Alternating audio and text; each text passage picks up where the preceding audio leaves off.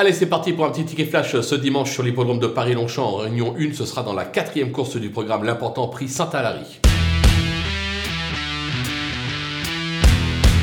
Dans cette épreuve des cracks en piste, euh, et je vais plébisciter euh, Le Fabre, euh, l'As, place du carrousel, il m'a vraiment séduit lors de ces deux tentatives cette année, deux victoires à la clé, limite totalement inconnue. Alors attention, le lot est très relevé, il y aura normalement le numéro 6, Prosperous Voyage à battre, c'est un cheval d'outre-Manche qui vient défier les Français, mais j'ai la sensation qu'il en a la pointure, ça peut faire afficher entre 3 et 5 contre 1, pourquoi pas un Fabre à cette cote, moi personnellement je joue gagnant et placé.